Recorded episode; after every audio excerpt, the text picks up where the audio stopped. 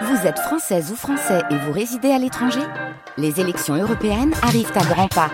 Rendez-vous le dimanche 9 juin pour élire les représentants français au Parlement européen. Ou le samedi 8 juin si vous résidez sur le continent américain ou dans les Caraïbes. Bon vote Le 7-9-30 sur France Inter. Il est 9h08, Sonia De Villers, votre invitée a été membre de l'Université de la Relation. Et l'Université de la Relation est une secte dûment répertoriée. Bonjour Julie Bachet. Bonjour. Soyez la bienvenue. Merci pour ce témoignage à visage découvert d'abord sur Arte, dans un film magnifique qui s'appelle Adepte de l'emprise à la déprise, qui est signé Karine Dufour et qui est diffusé ce soir à 22h35. Témoignage à visage découvert, témoignage ce matin à notre micro. Quand quand vous entrez en contact pour la première fois avec les membres de l'Université de la Relation, quel âge avez-vous? J'ai 31 ans. Vous êtes diplômé? Oui, des arts décoratifs de Paris. Voilà. Vous venez d'un milieu éduqué, bourgeois? Tout à fait. C'est un moment difficile dans votre vie? Euh, Quand j'ai 31 ans, oui, je me retrouve... Euh, euh, au carrefour de plusieurs éléments euh, de vie euh, plutôt intimes et pas et pas qu'intimes d'ailleurs puisque j'ai rompu six mois plus tôt je crois enfin quelque chose comme ça avec mon, mon amoureux Mhm. Euh, il se trouve que mon le propriétaire du de l'appartement que je loue euh, ben cesse le bail, on est à la fin d'un bail et donc je me retrouve euh, sans plus d'appartement et donc je je prends mes valises et euh, je les emmène chez mon père sans trop savoir où je vais. Il se trouve que professionnellement euh, étant illustratrice indépendante, ben il faut retourner à chaque fois sur la guerre du marché au travail et là à ce moment-là, il y a plus grand-chose qui se passe. ouais. Et il se trouve aussi que ma psy, avec laquelle je faisais, j'étais euh, depuis cinq ans en analyse, euh, déménage et me dit euh, voilà, il y a Et vous laisse tomber. fait. Ouais, Et vous laisse tomber. sans me remettre euh, aux mains d'un autre professionnel. Et donc je me retrouve en fait dans le vide, sans mesurer véritablement à quel vide j'ai affaire? J'aimerais que vous nous racontiez comment les stages proposés par l'université de la relation se transforment petit à petit en emprise. Parce que au départ, le programme est plutôt alléchant et sympathique. On parle beaucoup d'écologie, on parle d'attention à l'autre, on parle d'entraide, on parle euh, au fond de développement personnel. Ouais, de développement personnel, mais aussi d'une fondation euh, qui serait une subvention qui permet une, une fondation qui permettrait de subventionner des projets humanitaires. Donc il y a Ouais. aussi toute une toute une dimension vraiment humanitaire euh, qui euh, euh, qui fait que du coup j'accroche parce qu'il n'y a pas qu'une euh, dimension individuelle en fait. Il n'y a Mm. pas que du développement personnel. Mhm. Et c'est ça en fait qui est très séduisant, c'est que les deux sont liés et que ça ouvre sur des perspectives beaucoup plus grandes que son petit soi-même. C'est ça, il y a un vrai projet social, un vrai projet euh, collectif. Alors comment vous décidez de partir en stage avec l'Université de la Relation au Maroc par le biais d'une personne qui y est déjà, qui est déjà disciple sans se le dire à lui-même. Hein. Il se sent pas disciple en fait, il se sent faire partie d'un collectif. Il est en plein, euh, en pleine tombée amoureuse, il est en pleine love bombing, il est euh, bourré euh, d'amour euh, de ce collectif qu'on lui a renvoyé et dont il reçoit en fait l'énergie et du coup. Quand je le rencontre, euh, il est, il est euh, hyper attendrissant, hyper touchant. J'ai l'impression qu'on est amis très vite, euh, qu'on peut parler de tous les sujets. J'y trouve une écoute que j'ai rarement trouvée ailleurs. Et, et, et même, même, oui, j'ai l'impression en fait au sortir de peut-être du deuxième rendez-vous, du premier rendez-vous qu'on se donne, d'avoir jamais été comprise autant que ça. Ouais. Et voilà. Ouais. Et au Maroc, quel genre d'exercice on vous fait faire? Et donc euh, au Maroc, on a euh, on a des journées pleines en fait. On se lève avant le lever du soleil, euh, on se retrouve euh, à crapahuter sur des reliefs, à regarder euh, le soleil se lever avec des exercices particuliers, ne pas ciller les yeux, respirer d'une certaine manière, se tenir, etc. Et on enchaîne avec des exercices physiques pendant un bon moment. Et en fait, on se retrouve à 9h, 10h euh, à grignoter quelque chose et puis ensuite à ingurgiter euh, des thèses jusqu'à euh, très tard le soir. Hmm. Euh, Extrait du film Un autre des témoins dans une autre secte. Le kung fu, c'est lui qui enseigne. La thérapie, c'est lui qui fait. L'intime, c'est lui qui s'en occupe. Les êtres, il les met ensemble. comment tu t'habilles, ton prénom, c'est lui qui te choisit. Eh bien, quand tu mets tout ça ensemble, bah là, il y a l'emprise. Et l'emprise, c'est aussi un groupe. Quand je te dis qu'on est dans un cocon, c'est que on est pris dans quelque chose où on sait qu'on pourrait compter sur les aides si on a un problème. C'est une grande famille. Et c'est notre famille. C'est notre famille de cœur, c'est notre famille de, de tout. Euh, euh, c'est notre famille. Sans eux, bah, qu'est-ce qu'on va faire de notre vie? Ce que je voudrais comprendre, Julie Bachet, c'est euh, c'est comment se fait euh, l'emprise du gourou. Je précise que le, le, le, le patron de l'université de la relation euh, aujourd'hui est en prison euh, et il sera même en prison pour de très nombreuses années. Il est beaucoup plus âgé que vous. comment il arrive Comment il arrive à pénétrer votre cerveau Comment il arrive à pénétrer votre corps Comment il arrive à faire de vous une chose qui lui appartient Comment il arrive à rentrer en possession de vous? Alors en fait, je L'emprise, elle se passe sur plusieurs niveaux. Mm. Et elle se, alors plusieurs niveaux et sur plusieurs domaines de l'humain. Euh, David le dit très bien.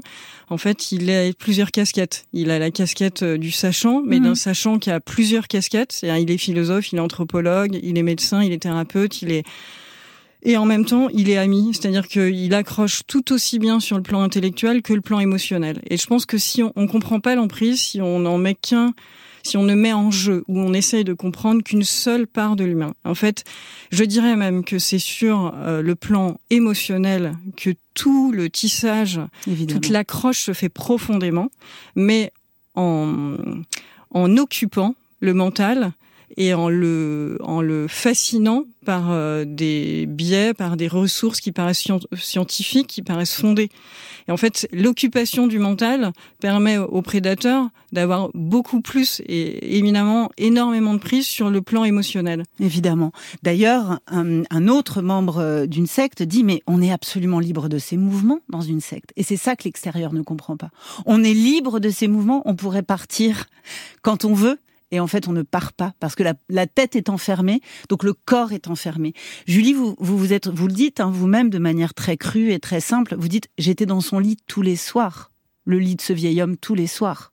Oui, parce qu'au fur et à mesure euh, que l'accroche a été faite, euh, qui est une accroche qui euh, qui pousse à l'engagement. C'est-à-dire que ce qui se retrouve, euh, je pense, dans la plupart euh, des emprises sectaires, des dérives sectaires, c'est le fait qu'on est poussé à s'engager et qu'on est des gens au départ euh, euh, ayant le syndrome du bon élève, ayant euh, l'envie de participer euh, à une collectivité, au bien-être, etc. Et donc on est capable de dépassement. Hmm. En fait, le prédateur, il va utiliser cette chose-là extraordinairement. Sauf que l'engagement, c'est un coût. C'est énorme en fait d'engager toute sa personne quand c'est sur un plan philosophique, mais aussi émotionnel et aussi intime à un moment donné. Et donc du coup, c'est très difficile de se rétracter. En plus, ça se fait pas, ça se peut, la bascule peut se faire très rapidement. Moi, en trois semaines, la bascule s'est faite. Mais après, c'est un travail. En fait, je dirais même que le travail du gourou, c'est un travail d'endurance. Il va tous les jours amener quelque chose qui va permettre de nourrir un espoir, de nourrir cet élan-là après. Tout son jeu, c'est de ne pas se retirer. Et donc, c'est très dur. Et en effet, euh, il y a un moment donné où mon intime est touché, comme l'intime de tous les gens euh, de la secte. Hein, je suis pas la seule, sauf que... Euh, avoir subi des relations sexuelles. Oui. Ouais alors entre nous avec lui euh, et euh, sauf que moi il se trouve qu'il il, euh, il, construit un mythe, il construit une histoire qui fait que je vais prendre une place particulière par rapport aux autres du groupe et je vais être sa dite par dame, enfin quelque chose qu'il invente. Alors évidemment que s'il me l'avait dit du jour au lendemain comme ça de mm. but en blanc quand je débarque au Maroc, j'aurais un peu peut-être ricané ou en tout cas j'aurais été étonné. Mm. Mais là évidemment les choses se font très graduellement en fait. On a accepté certaines idées. En ayant accepté certaines idées ou été convaincu par certaines idées, petit à petit, en fait, il, est possible d'accepter d'autres idées et du coup, par exemple, que euh, certaines pratiques sexuelles peuvent libérer, etc. On écoute Johan, il a 10 ans de moins que vous et il a fait partie de la secte. Euh, Un jour, au Costa Rica, les nouveaux adeptes arrivent avec leurs filles pour faire une cérémonie initiatique. Donc euh, là, euh, cette jeune femme, cette jeune femme, c'est bon pour nous, c'est une jeune femme, hein, elle a 14 ans. Et ben, elle part avec eux pendant deux semaines. Et du coup, c'est à ce moment-là où, euh, une fois qu'il n'y a plus euh, les parents, euh, qu'il n'y a plus personne autour, c'est à ce moment-là en fait qu'il va, qu'il va lui lui expliquer que, en gros, il faut qu'elle apprenne à faire voilà des, des fellations, tout ça. Enfin, il faut qu'elle devienne une femme, et du coup, il faut qu'elle apprenne à, à servir l'homme.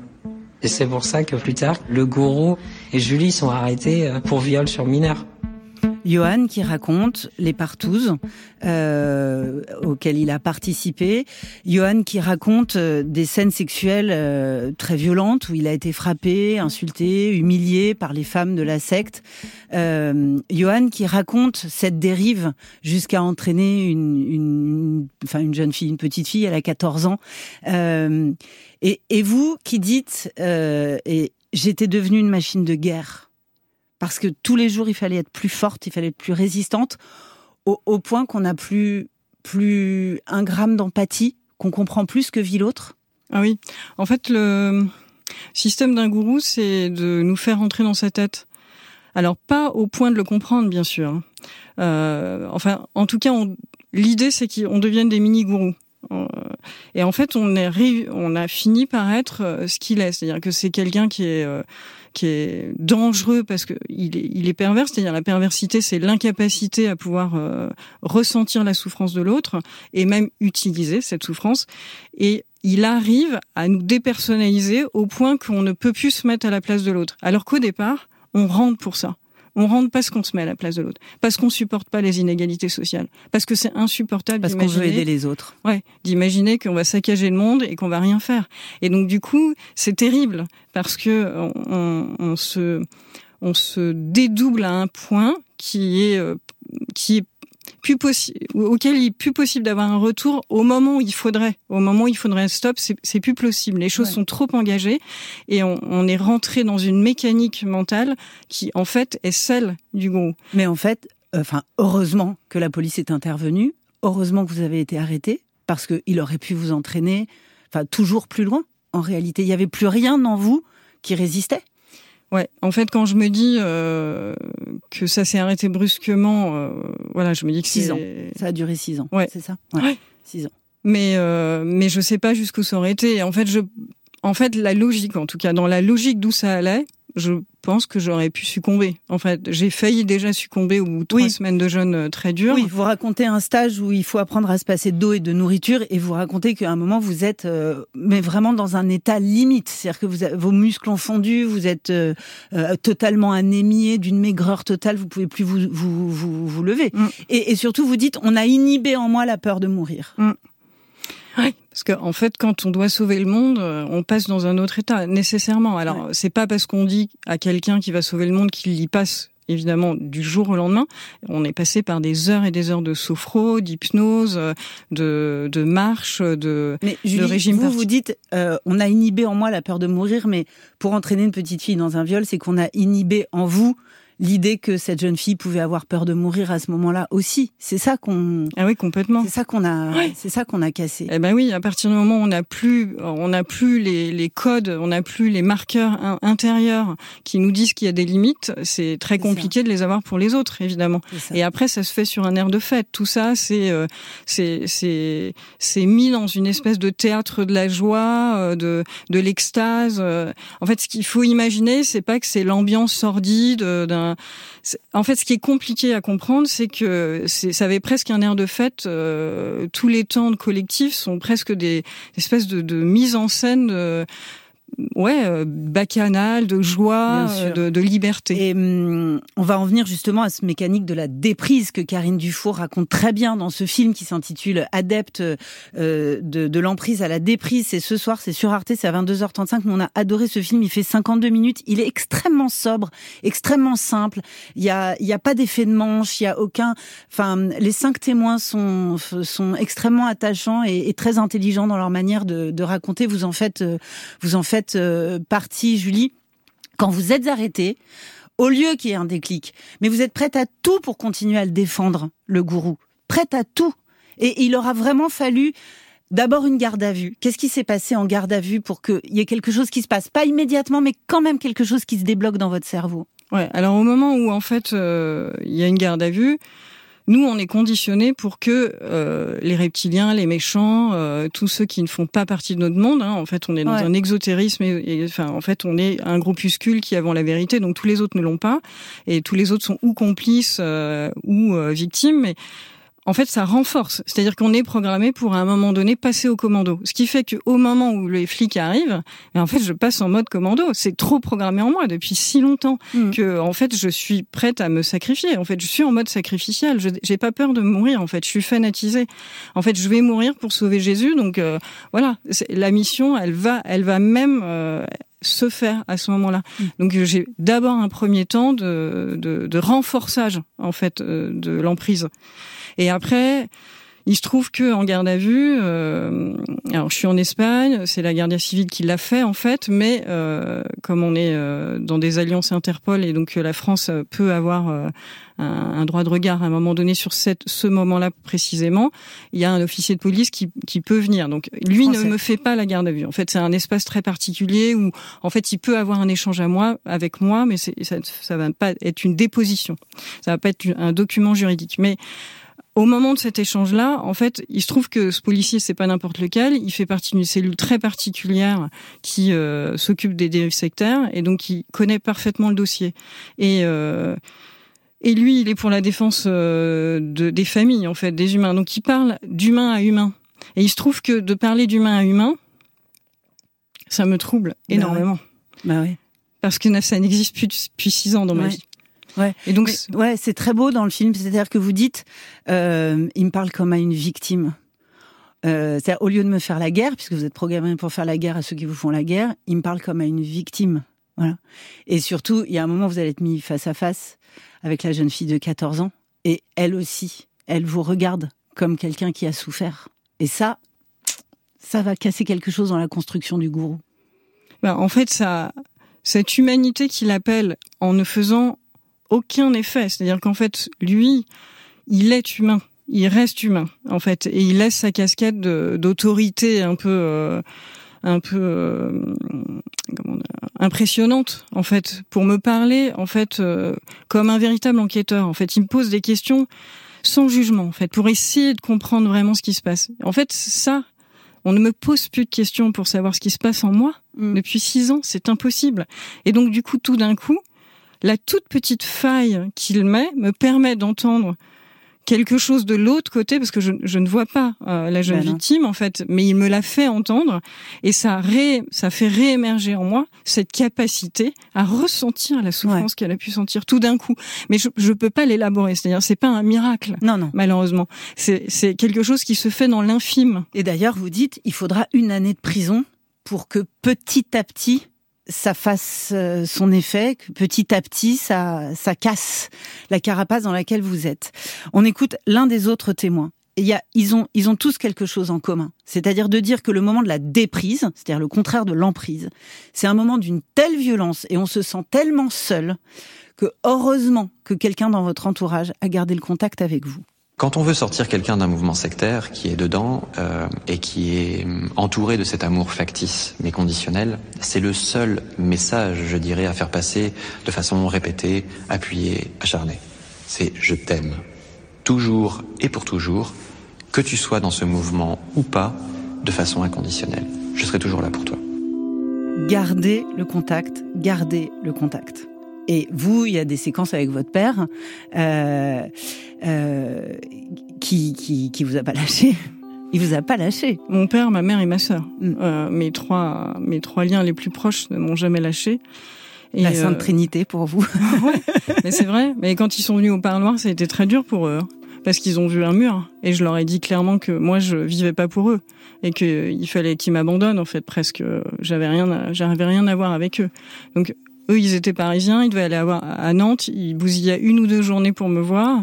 Enfin, ils bousillaient, ils prenaient sur eux euh, avec des, des contraintes. Enfin, c'est très impressionnant d'entrer dans une prison. C'est très impressionnant de se dire qu'un de ses proches est pas accessible au quotidien et qu'on n'a pas la main dessus et qu'on peut pas reprendre justement un lien affectif véritable. Et euh, je les, je les, je les, je les rejetais, mais vraiment avec une froideur. Et d'ailleurs, votre père dit, et c'est très joli, j'ai compris que ça y est, on remontait la pente le jour où elle m'a réappelé papa. Et oui, parce que ces phénomènes de dépersonnalisation, ils vont jusque là en fait. Euh, quand David il dit on n'a plus de manière de s'habiller, enfin tout est tout est codifié. Donc en effet, euh, il y a plus il y a plus de parents en fait. À un moment donné, les autres n'existent plus euh, et les proches surtout quoi. Alors il faut reprendre possession de son corps, il faut retravailler, il faut se réinsérer dans la vie. Pour vous, ça a mis combien de temps? Ça a mis dix ans. Dix ans. Hum. Euh, il s'appelle bien Gabriel Loison, c'est ça? Le gourou. Il est en tôle. Et encore récemment, il a pris 15 ans. Euh, Alors, il a, il a pris 15 ans, qu'il avait déjà bien entamé. Donc, euh, normalement, il sort euh, fin 2023.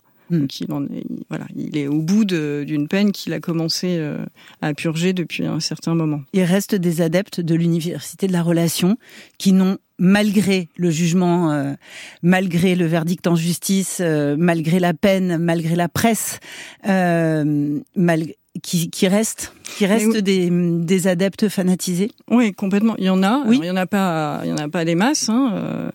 Euh, il y en a quelques-uns, mais c'est normal parce que quelque part ils sont dans une extériorité de ce qui se passe. Ils sont pas, euh, ils ont pas accès à tous les débats euh, qu'il y a eu et ni à toutes les dépositions. Moi, en fait, ce qui a permis ma déprise, alors déjà c'est, j'en parle pas dans le reportage, mais il faut quand même que je donne hommage aussi à l'avocat à, à l'époque qui me soutient et qui fait un énorme travail pédagogique, mais vraiment gigantesque et psychologique même, qui a vraiment une compréhension euh, lui-même aussi de l'emprise et qui va beaucoup m'aider. Mais c'est que j'ai accès à des données contradictoires.